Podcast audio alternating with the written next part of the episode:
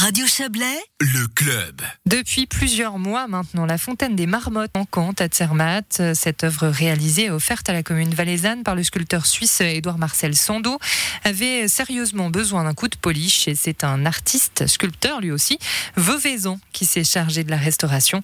Devant son atelier de la vieille ville, au bord du lac, Quentin Fray a rencontré Vincent Cellotti. lui a demandé un petit historique de cette fontaine des marmottes. Alors, c'est un bronze de Sando un énorme rocher avec 10 marmottes dessus.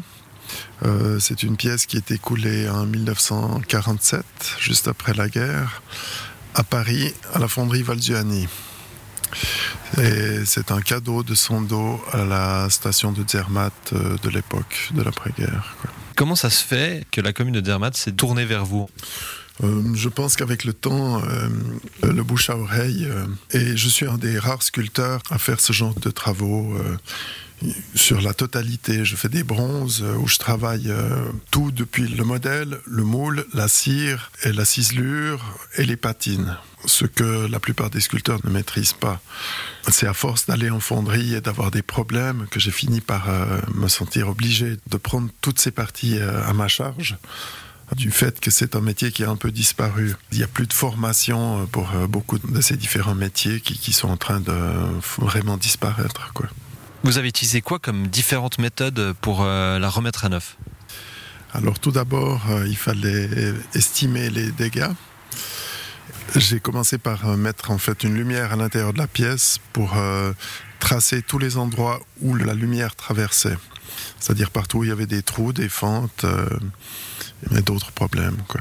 On l'a dit pour cette sculpture, c'est une technique de bronze à cire perdue. Comment ça fonctionne peut-être pour que ce soit plus clair pour les auditeurs? La cire perdue est une technique très ancienne qui remonte euh, à l'époque du bronze. Euh, on va réaliser la pièce en cire par moulage pour des pièces comme celle-ci.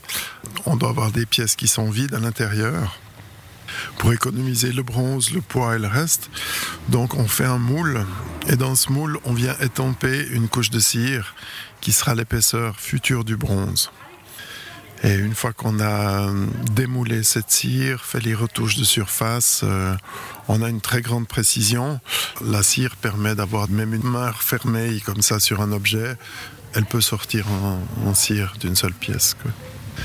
Pour la suite, cette euh, statue va bientôt retourner donc à Zermatt, reprendre sa place tout près de l'église.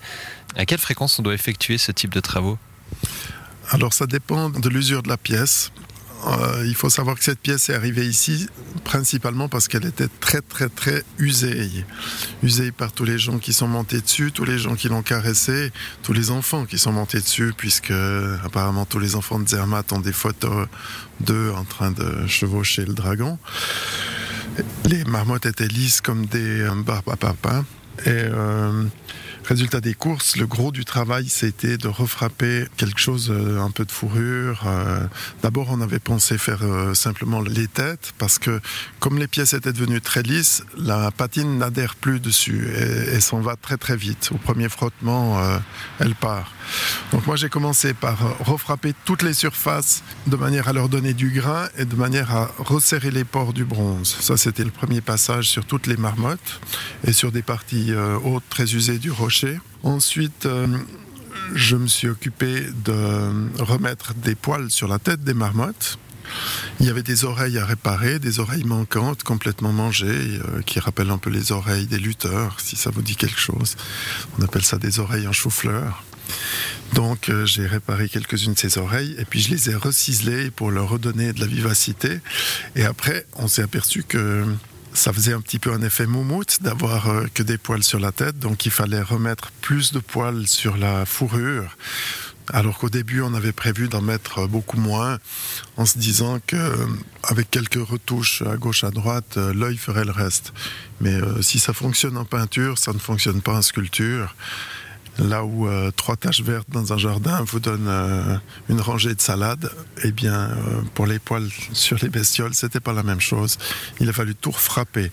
Et j'ai choisi la, technique de ciseler en repoussant le métal plutôt que d'enlever du métal pour dessiner ces poils, vu qu'elles sont anciennes et que par endroits on ne sait pas quelle est l'épaisseur de la pièce, ce qui m'a permis de voir que les marmottes sont encore suffisamment épaisses à part une d'elles qui avait le crâne qui s'enfonçait euh, au moment où je frappais le poil. Donc. Mais euh, ça va sortir, là on est à un stade euh, avant la cire, je pense que ça va, ça va ressortir. Ça vaut la peine de les regarder de près et avec les yeux si possible. Et voilà, et la fontaine des marmottes doit regagner le village de Zermatt au début de ce mois. C'est la fin de ce club. À l'édition aujourd'hui, Joël Espy, Valérie Blom et Quentin Fray. Le club revient demain à 17h. En attendant, je vous souhaite une belle soirée. Bye bye.